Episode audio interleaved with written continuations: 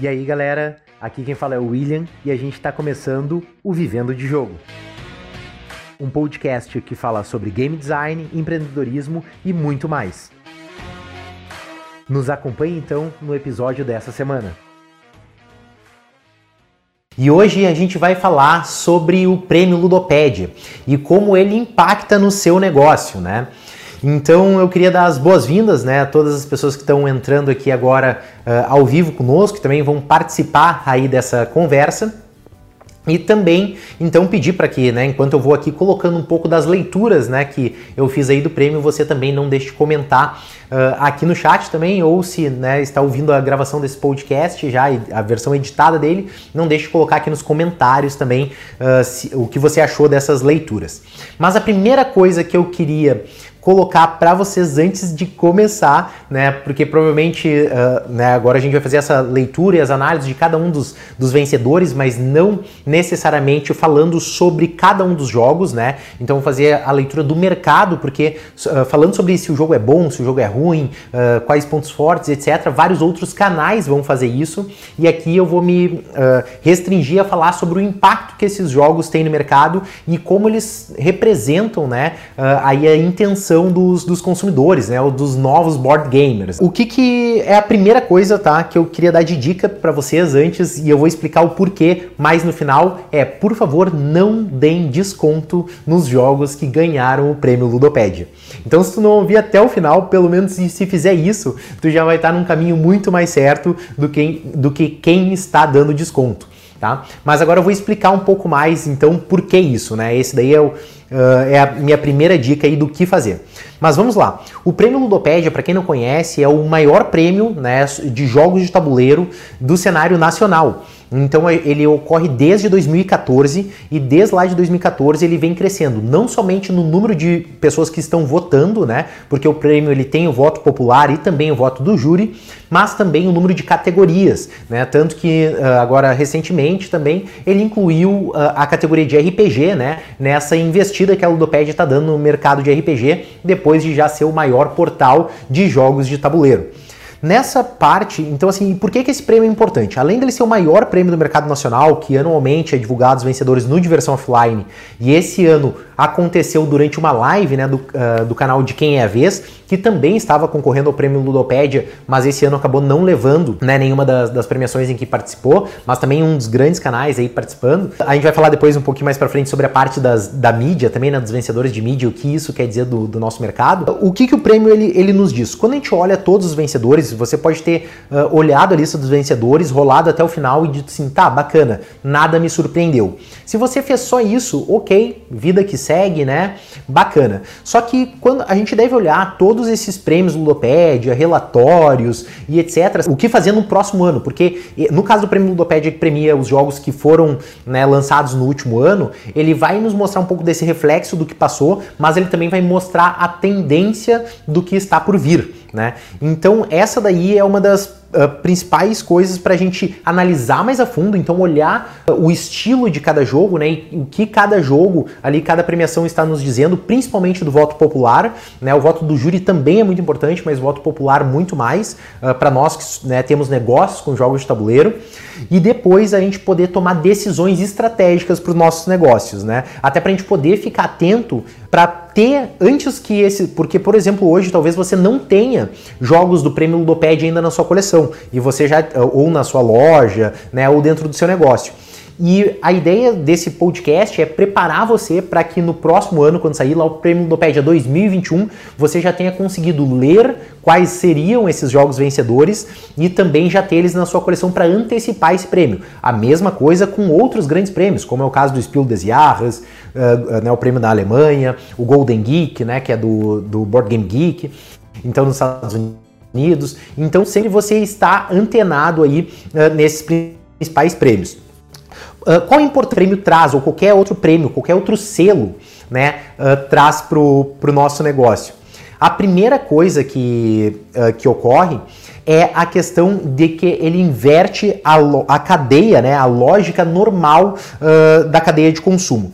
Enquanto a gente está falando uh, normalmente em que as editoras, tá? Como é que funciona uma venda normalmente, né? As editoras pegam seus jogos, vão até as e depois dessas feiras na Alemanha, elas uh, vão vender para os lojistas e os lojistas para os consumidores. Então essa é a cadeia normal, né? Onde um empurra o jogo, né? A caixa do jogo para o próximo na fila. Só que quando a gente fala de um prêmio, tá? O prêmio ele inverte totalmente essa cadeia. Porque quando os, uh, né, ontem a gente tinha lá mais de mil pessoas online, né, assistindo a live do, uh, ali do de quem é a vez, né, falando sobre a entrega dos prêmios, uma live de três horas que você pode assistir aqui no YouTube uh, a pessoa, elas vão olhar aqueles jogos, elas vão despertar o desejo e interesse por eles, e daí essas pessoas, os consumidores, vão pedir para o lojista, o lojista vai pedir para a editora. Então a cadeia ela acontece, né, vamos dizer da base, né, então lá do consumidor até o, uh, até o topo que é onde está a editora.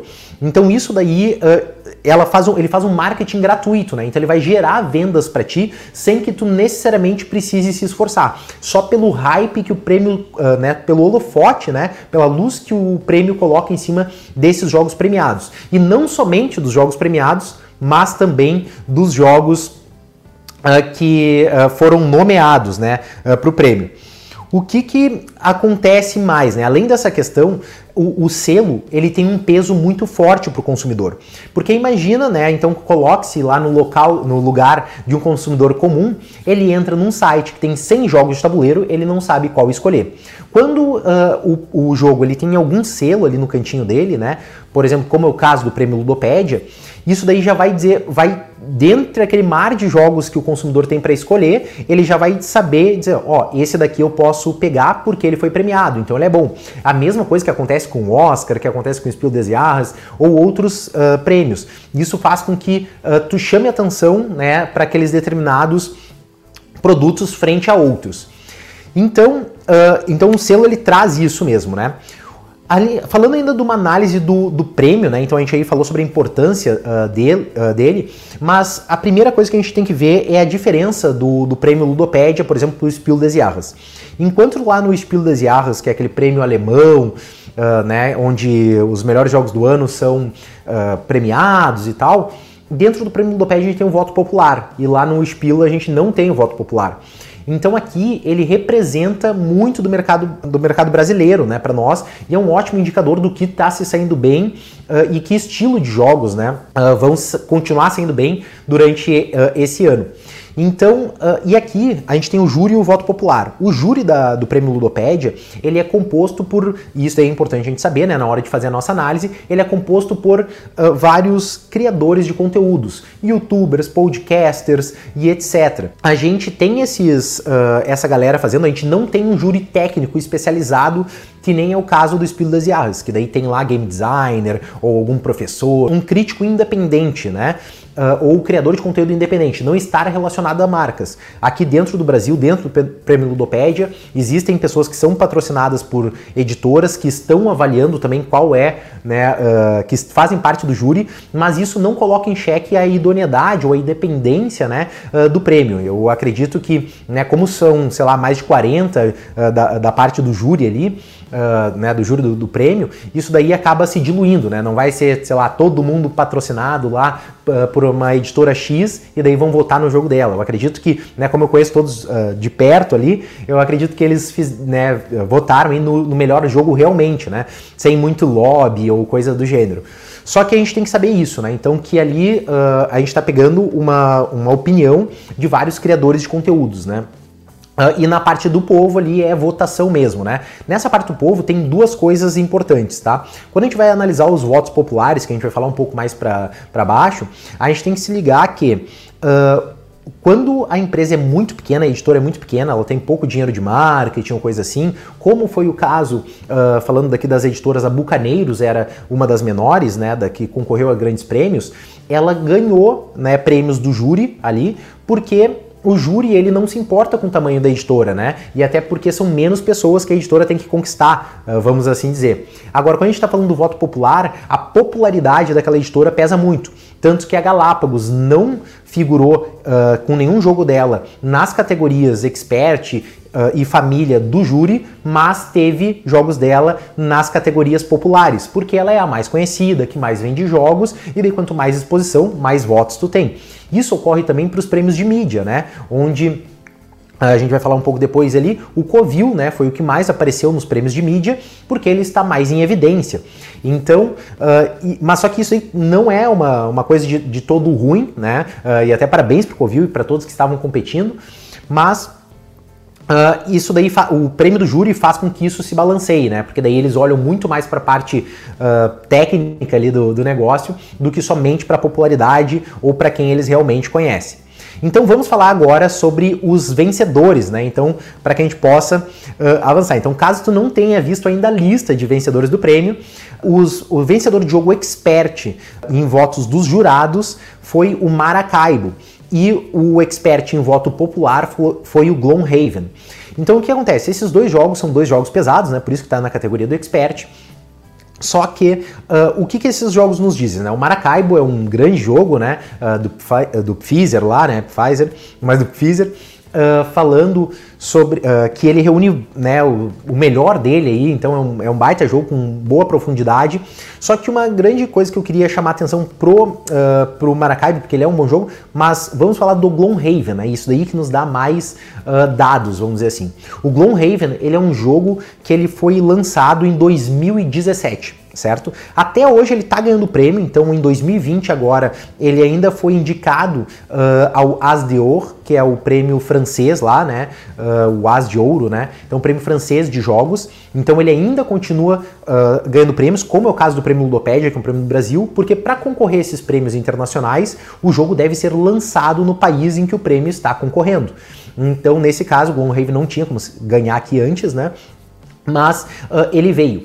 O que acontece? O Gloomhaven hoje é o top 1 do BGG, então o jogo mais conhecido, mais desejado de todos, e um jogo de mil, mil e trezentos reais, né, como ele foi uh, até reprecificado.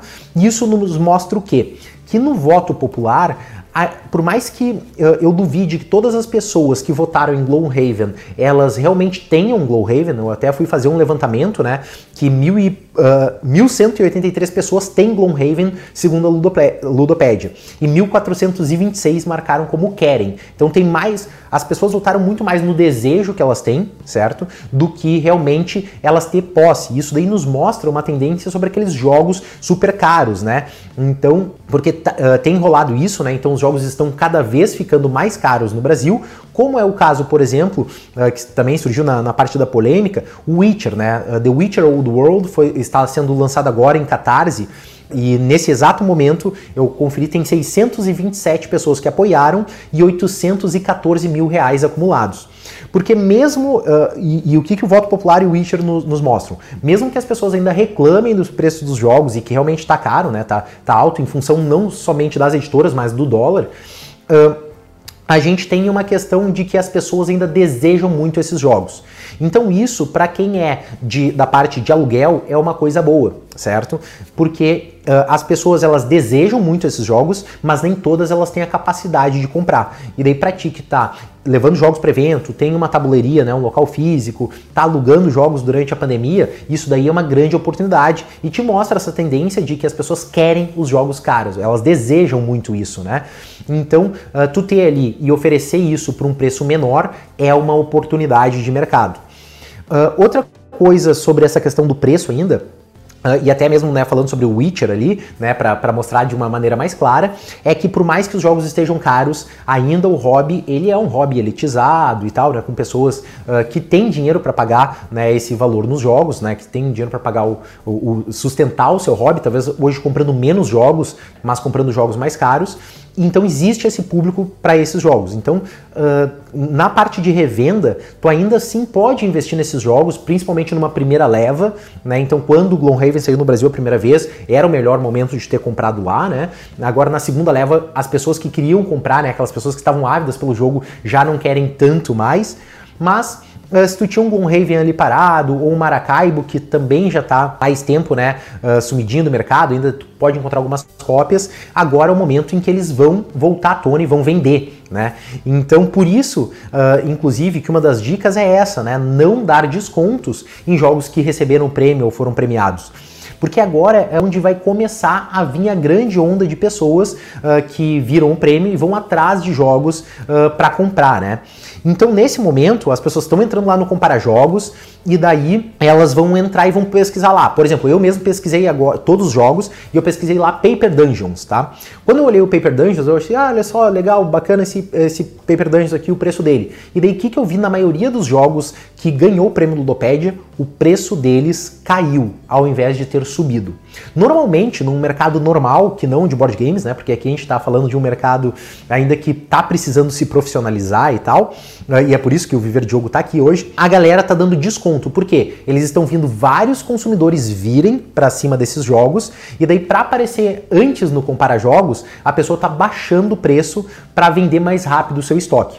Só que esse momento que tem uma alta procura, como a gente já falou em outros momentos, até mesmo na, no podcast sobre estoque, não é o momento de tu baixar o preço e queimar. É o momento de tu melhorar a tua margem e manter o preço padrão do jogo, se tu estava já vendendo abaixo, ou aumentar o preço, inclusive, porque a demanda vai ser maior e dependendo do jogo, que já está sumido na, nas prateleiras por algum tempo, uh, ele vai uh, acabar o estoque daquele mais barato e logo as pessoas vão, porque a demanda é muito alta, né? A demanda por, por esses jogos que tem o prêmio, e logo eles vão consumir o teu estoque. Então não, uh, né, aproveite esse marketing gratuito a seu favor e não contra ti abrindo mão da tua margem, né? Aproveita esse marketing que tu não vai precisar uh, investir, né? Uh, aqui o Carlos mandou uma pergunta também, né? Então participando, pedindo sobre dicas sobre divulgação de jogos para aluguel para pessoas que nunca jogaram. Então, essas dicas de, de marketing alguns uh, podcasts, a gente uh, vai falando um pouco sobre como atingir esses públicos, mas principalmente Uh, Carlos, no podcast sobre com o Renato do Tábula Quadrada, eu falo um pouco mais sobre essa parte de marketing. Então, Uh, mas se não também, Carlos, não deixe de participar do grupo de WhatsApp, né? Que tem o link aqui na, na descrição desse podcast, para participar ali com nós também e a gente bater um papo mais a fundo sobre isso. Então, voltando aqui para a parte do, do prêmio Ludopédia, a gente tem uh, isso aí. Então, essa daí é a primeira coisa né, que a gente, que a gente uh, consegue ver ali. Então, a questão do preço dos jogos, né? Então, que ali tá, tá vindo bem forte ainda e tal. E a segunda coisa que os jogos, uh, o jogo expert de designer nacional, tanto o voto do júri quanto o voto popular, quem ganhou foi Paper Dungeons de Leandro Pires, né? Então a gente tem aí o primeiro, né, jogo, a primeira uh, dobradinha ali. E o que acontece no Paper Dungeons, ele é um roll and write. Tá? Então ele é um baita jogo também, ele pode ser jogado uh, de solo uh, até quatro pessoas esse jogo. E daí o que acontece? O Paper Dungeons ele tem, uh, ele é um roll and write assim como era o Cartógrafos. O que, que os roll and writes nos mostram, tá? O Paper Dungeons ele tem um preço de 145 reais em média, certo?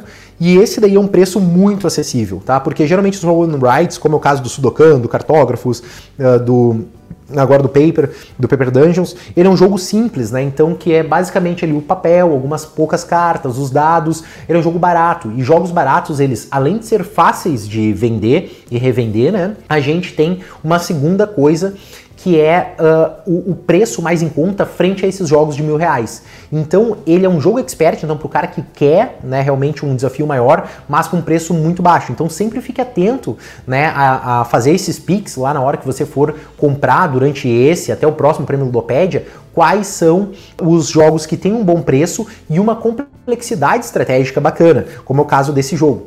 Uh, o que, que acontece? Outra coisa que ele nos mostra ainda, né? Além dessa tendência dos roll and rights no mundo todo, né? Ele nos mostra que a gente tem uma questão de modo solo continuamos ainda em pandemia, né? Então jogos para uma, duas pessoas, né? Uh, que é geralmente o público que você vai encontrar dentro de uma casa.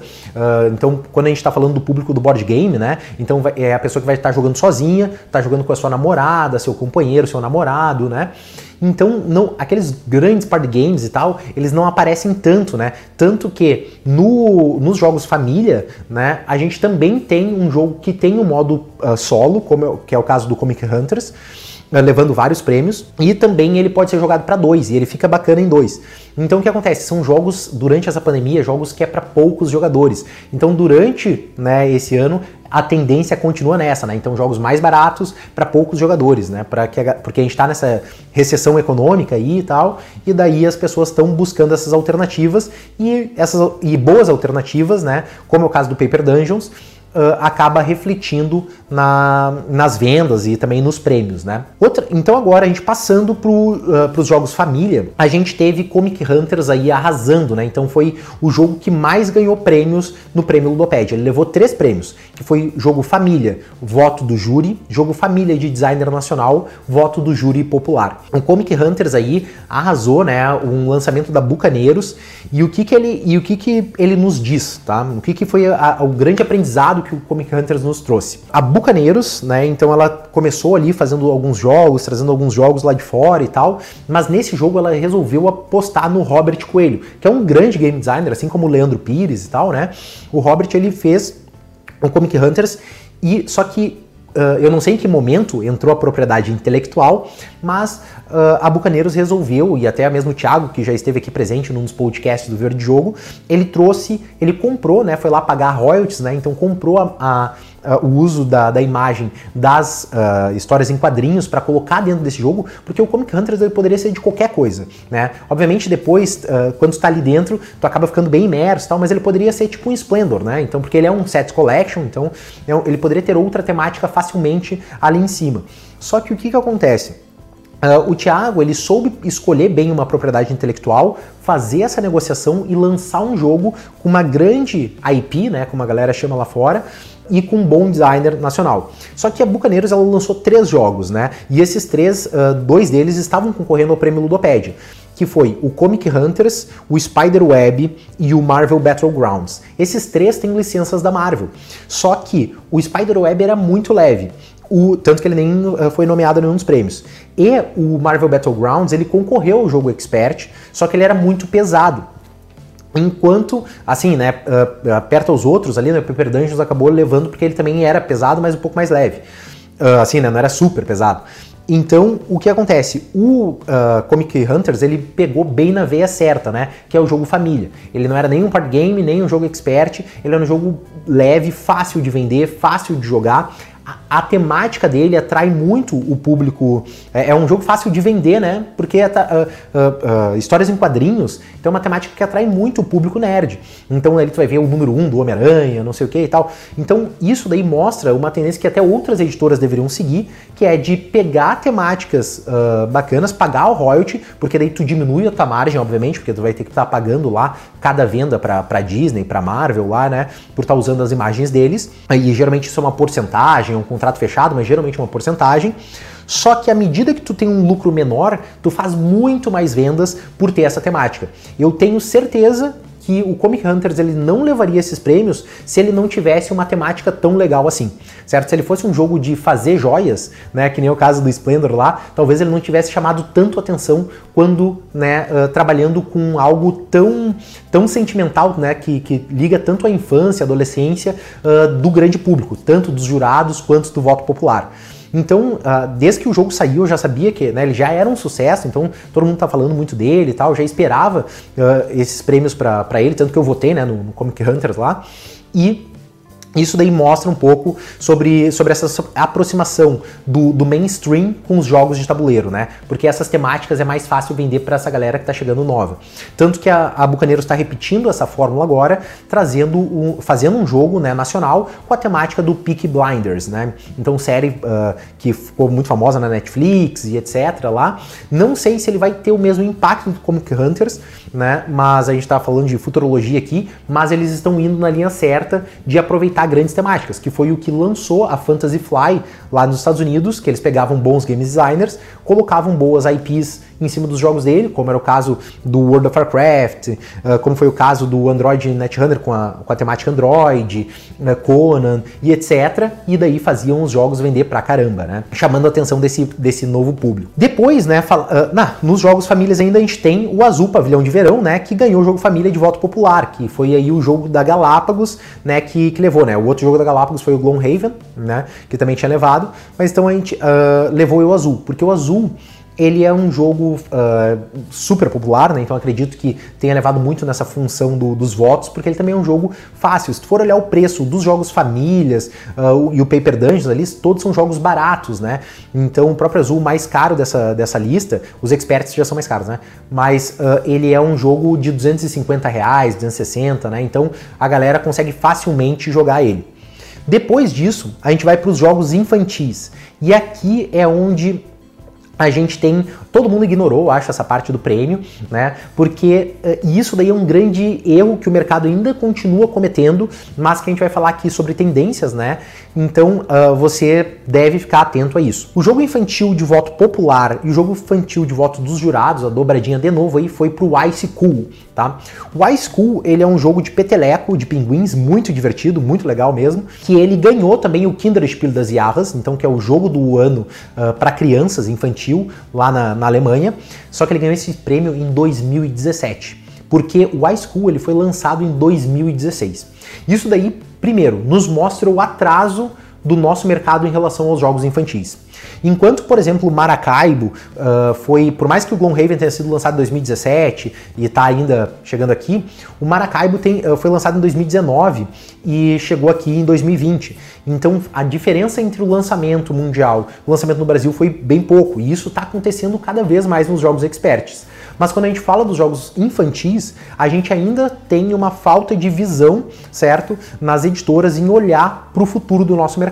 Elas estão trazendo jogos não estão acompanhando os lançamentos lá de fora. A gente não tem uma editora trazendo com consistência os jogos da Raba, por exemplo, que é um dos, das maiores uh, né, para jogos infantis lá fora. Então, e o iSchool ele mostra um pouco isso, né? Então que ainda não está se olhando muito para essa área, a galera não vota muito para essa área, ninguém sabe quem está concorrendo naquela área, nem no nacional, nem no expert. Então, mas essa tendência ela vai ter que mudar ao longo dos anos, porque senão o nosso mercado vai envelhecer. Assim como vários né, países estão acontecendo aí, né, uh, esse, esse movimento de envelhecimento, né, porque ah, não está nascendo novas crianças no, no, país. Dentro do hobby de jogos de tabuleiro pode acontecer a mesma coisa se a gente não continuar, se a gente continuar fazendo isso, que não vai entrar gente nova, né? Porque a gente vai estar tá perdendo novos jogadores para o digital, ou vai estar tá perdendo, ah, ou nem vai estar tá conseguindo criar novos jogadores se a gente não trouxer jogo para crianças, para que os pais que hoje são board gamers joguem com seus filhos. Então, a School, é, outra coisa problemática do iSchool ainda é que ele nem tem mais em estoque na maioria das lojas, né? Porque ele foi um jogo que já saiu um tempo, veio uma leva e uh, praticamente se esgotou. Então tem que estar tá ligado, ele tem a venda ainda hoje, tá? Mas uh, não é um jogo assim que tá toda hora à venda, toda hora disponível, né? Uh, ele não teve aí esse, por mais que ele mereça isso, né? Não teve esse, esse hype aí tão, tão forte. Outra coisa daí sobre os jogos infantis que, que nos mostra ali, né, é a questão dos e ah, a questão do iSchool também e Gloomhaven nos mostra que os nossos prêmios eles têm uma tendência a seguir os prêmios uh, que estão saindo lá fora, porque a School ganhou o Kinderspiel das Jahres de 2017. Então, a, o, o, mercado do Brasil é meio que um reflexo do que acontece lá fora. Só que a gente está vivendo meio que no passado, entendeu? Tipo, porque a maioria desses jogos aqui, tirando os que foram feitos diretamente no Brasil, eles já ganharam outros prêmios lá fora, né? Maracaibo não ganhou nenhum prêmio, assim, pesado lá fora, pelo que eu vi, né? Não ganhou Golden Geek, não ganhou Spiel des Jahres, ele foi nomeado a vários, mas acabou não levando. Mas ele levou do júri, né? E não, não popular. Depois disso, Uh, os jogos infantis de designer nacional, uh, dois jogos ganharam, né? Em voto popular ganhou o Universo das Emoções Uh, e no jogo Infantil Designer Nacional, o voto dos jurados ganhou o foco total. Esse foco total me chamou muito a atenção por ele ser um jogo uh, que ele é semelhante ao set, né? Então não sei se vocês já viram da Devir, que tu tem que olhar formas e padrões, e só que rolando dados. Então ele tem uma rejogabilidade alta, é um jogo bem bacana. Só que ao analisar um pouco mais a fundo cada um desses dois jogos, vocês vão perceber que os dois jogos são lançados por uma empresa chamada Ideia Jogos Pedagógicos. E, esse, e essa empresa, até eu convidei ela agora em função do, do prêmio Ludopédia para bater um papo aqui conosco no Viver de Jogo e falar sobre os jogos educacionais. Essa ideia, ela levou os dois prêmios de jogos infantis designer nacional, tanto popular quanto júri, e ela já tem 48 jogos listados na Ludopédia. Então é uma empresa aí que está produzindo jogos sobre português, matemática para escolas e também criando bons jogos, né? Porque à medida que quanto mais tu cria, né, melhor tem. Tanto que o Tal Long também eles estão lá distribuindo e tal. E isso daí mostra um, um, mercado que nós board gamers, que somos especialistas em jogos de tabuleiro, estamos cegos, não estamos olhando para ele também. E você, como um, né, alguém que quer empreender nesse mercado, tem que estar tá atento a isso que são as escolas, que são a parte da educação, né? Então essa parte das crianças, de novo, né? Já que a gente tá falando sobre jogos infantis aqui, mas a, a, ideia ela tá pegando o mercado ali correndo sozinha, porque como ela não tem grandes players, né? Como Galápagos, Bucaneiros, agora Galápagos Devir tem mais, a Devir sempre teve mais esse foco, agora Galápagos também, agora surgiram também outras novas editoras trabalhando uh, com, com os jogos infantis, mas como tá todo mundo focando nos jogos expert para família, essa ideia e outras empresas menores estão pegando um mercado muito maior que o próprio mercado de jogos de tabuleiro, que é para poder atender escolas, para poder atender empresas e etc. Então, por isso até que eu convidei eles, né? Mas você deve ficar atento a isso nos jogos pedagógicos, não somente para revenda, mas para ter eles e prestar serviços, né? Uh, utilizando esses jogos em outras escolas. Então, uh, isso daí é uma coisa, né? Então não deixe de olhar o catálogo de jogos deles e tal. E aqui vai também um, um, outro, assim, o que fazer, né? Então, ao olhar esses jogos infantis, eu acho que o mínimo que você deve fazer como revenda ou como prestador de serviço é entrar no site da, da ideia, uh, falar com eles e fazer o seu cadastro como lojista. Porque esses jogos, por mais que eles não sejam supervisados pelo teu público, né, tu vai poder depois revender ou até mesmo quando vem participar de uma licitação, porque a licitação dá bastante dinheiro e as escolas públicas e Uh, né, e as privadas também estão sempre atrás de novidades quando fala de jogo, porque ninguém mais aguenta né, pegar um jogo uh, muito ruim lá e eles estão né, fazendo jogos com mecânicas modernas, né? Então fique atento ao nome dessa, dessa empresa e né, provavelmente quando eles estiverem aqui batendo um papo também, participe desse, desse papo, né? Depois, né, passado essa questão aí dos jogos infantis, uh, eu quero uh, passar rapidamente então pelos RPGs. Então, RPG do ano e RPG de designer nacional do ano ganhou o Tormenta 20, né, o maior financiamento coletivo de RPG já feito, pela, uh, né, feito pela Jambô Editora. A Paloma, que também trabalhou na parte da distribuição, ajudou um pouco, uh, da Nerds, né, também já participou aqui do, do nosso podcast que foi bem, bem bacana. Mas Tormenta 20 foi um sucesso, né? Tanto do júri quanto do popular, já era esperado já, né? Por mais que tivessem outros RPGs muito bons concorrendo, competindo. Então isso aí é outra dica, tá? Mais importante que os vencedores, avalie os nomeados. Dá uma olhada em quem ficou lá em segundo, terceiro, quarto, quinto, né? Naquelas categorias, porque podem ser jogos muito bons que o júri ou o público talvez não soube selecionar, mas que pro teu caso específico eles funcionem, né? Então ali nos RPGs tem vários RPGs muito legais que estavam concorrendo também e não levaram porque o Tormenta 20 uh, arrasou ali, né? Depois na parte de suplementos de RPG veio o chamado de Cthulhu através das eras da New Order. E depois uh, o suplemento de RPG nacional ganhou uh, Flagellum Amazones, né, a ilha abandonada da bandeira do elefante da Arara, do meu amigo Christopher também, uh, que saiu pela Devir. Então é um RPG baseado né, na mitologia brasileira, que é a bandeira do elefante da Arara. É um RPG muito bom e, e, esse RPG ele vem com um artigo de como tu usar esse livro de RPG dentro das escolas. Então aí esse a bandeira de, de, do elefante da Arara é sensacional, né? Se você não conhece ainda, dê uma olhada, que ele leva a mitologia brasileira de uma maneira séria, né? Não é aquela coisa do sítio do Capão Amarelo, é meio macabras, tipo assim, né? Uh, para dentro das escolas também, né? Através do formato de RPG. Então esse suplemento aí traz à tona de novo esse, esse grande RPG foi lançado pelo Christopher Cartons Smith, que é um americano, né? Uh, que mora aqui no Brasil e ama a nossa cultura. Mas outra coisa, e também um grande amigo meu, né? Uh, outra coisa aqui, a última parte do prêmio foi para mídia, tá? Na mídia, a gente teve mídia podcast, mídia escrita e mídia social, o prêmio foi para o Covil dos Jogos. E na mídia audiovisual infantil foi para o Romir com a série Jogos para Crianças. Falando sobre o Covil, tá? O que, que isso nos diz? Qual é o, é o direcionamento ali que ele, que ele nos dá? O Covil, ele até parabenizou todos os outros que competiram, eu também acho que todos são muito bons, e eles levaram os prêmios, obviamente, porque eles têm mais fama, mais exposição e etc. Mas também porque eles merecem, né? Então, eles fazem um trabalho excelente, produzindo muito conteúdo aí uh, no, no hobby. Só que o que acontece? O que a gente pode uh, prestar atenção é na questão da mídia escrita, tá? O, o Covil, ele começou um blog esse ano, que foi o site deles, porque antes eles só tinham nas redes sociais e no YouTube. E à medida que eles fizeram o site, o que, que eles fizeram? O Kaká, por exemplo, que é um que eu sou fã, que está há muitos anos né, ah, no mercado, e também outros escritores lá, o do Tábula Quadrada, que já passou aqui pelo blog, pelo blog, pelo Viver Diogo também, uh, eles já escrevem há mais tempo. Só que eles escrevem sozinhos, né? Então o Kaká tem uma pessoa publicando. No Tábua Quadrada tem mais. Mas o Covil, quando ele entrou e começou a parte da publicação, da criação de conteúdo dele escrita, ele trouxe vários outros experts. Assim como, por exemplo, foi também o caso do Ludocracia BR, né? Que uh, também recentemente fez isso. Ele juntou vários uh, escritores e colocou dentro de uma mesma marca, Covil dos Jogos, né? Sobre essa marca, e daí começou a publicar vários artigos.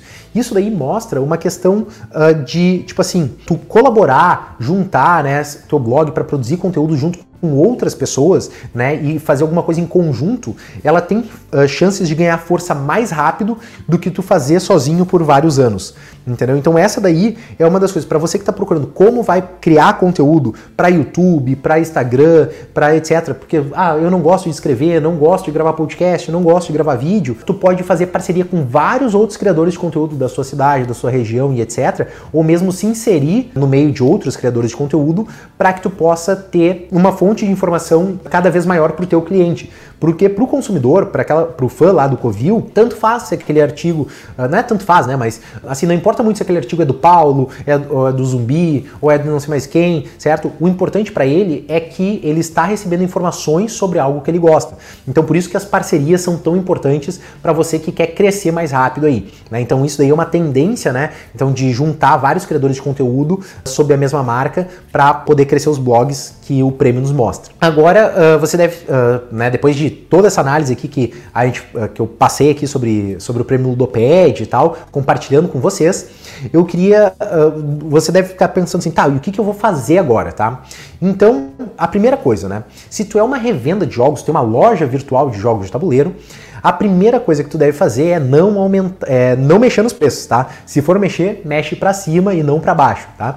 Porque vai vir gente nesses próximos dias atrás dos jogos uh, que ganharam o prêmio e coloca no teu site esse prêmio bem destacado, ou até mesmo cria uma área no teu site chamado Prêmios Ludopédia, ou jogos premiados. Cria essa categoria, porque isso vai facilitar para o teu consumidor que ele ache os jogos que pré-selecionados, entendeu? Então vai ser mais fácil para aquele cara que está perdido no teu site poder encontrar algo para comprar. Segunda coisa é anunciar e fazer mais marketing em cima dos jogos que ganharam prêmio. Então, pô, Comic Hunters lá ganhou três prêmios, faz um post, e tu tem Comic Hunters no, no, né, no teu negócio, faz um post sobre o Comic Hunters, faz um novo post falando sobre isso, faz um stories e tal, gera mais conteúdo em cima daqueles. Porque como a gente já falou na aula de estoque, a ideia não é que a gente agora compre, tipo, se tu comprar Comic Hunters agora para revender, provavelmente tu vai estar tá perdendo o timing, né? Quando o teu jogo chegar, tu começar a vender, fazer marketing, etc, provavelmente o jogo pode até ter esfriado, se a gente tá falando daqui um mês. Mas, então assim, se tu tem ainda, né, e soube comprar antes lá o Comic Hunters, trabalha ele de novo, né? Retrabalha ou faz o pedido de reposição, mas não para de fazer marketing em cima desse jogo, porque ele é um bom jogo e ele vai continuar sendo vendido ao longo do tempo, né? Não somente agora durante o prêmio.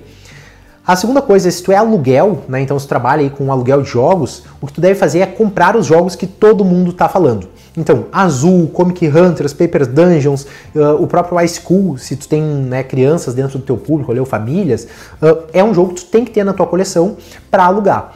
Gloomhaven não aconselho muito pela questão dele ser meio legacy, né? Ser legacy. Uh, e o Maracaibo depende ali da, da disponibilidade, o teu público é mais hardcore mesmo.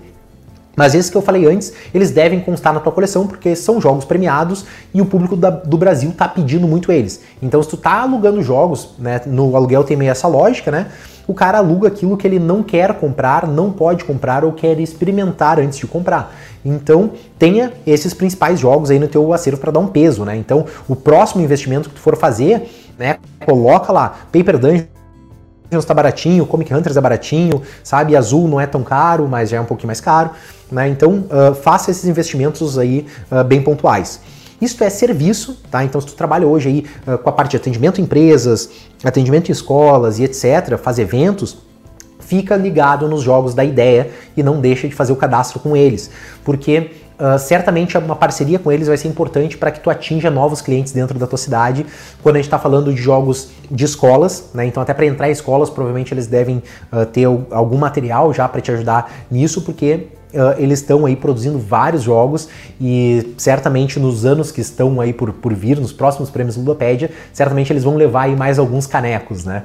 Então, dito tudo isso, eu queria agradecer a presença de vocês, né, para que a gente possa também já e se encaminhando aqui para o final do episódio. Então não deixa de comentar aqui uh, embaixo ou no grupo do WhatsApp, que tem o link aqui na descrição desse, desse podcast, para que tu possa uh, dizer ali se tu concorda, discorda, né, se eu falei alguma abobrinha aqui. Então não deixa de comentar uh, e mandar aí os seus comentários para nós. Muito obrigado, pessoal. Muito obrigado a todos que participaram aqui do, do ao vivo, mandando seus comentários e também que acompanharam, estiveram comigo aqui até agora, né? E a gente volta então na semana que vem para falar mais sobre esse universo aí dos jogos de tabuleiro. Até lá!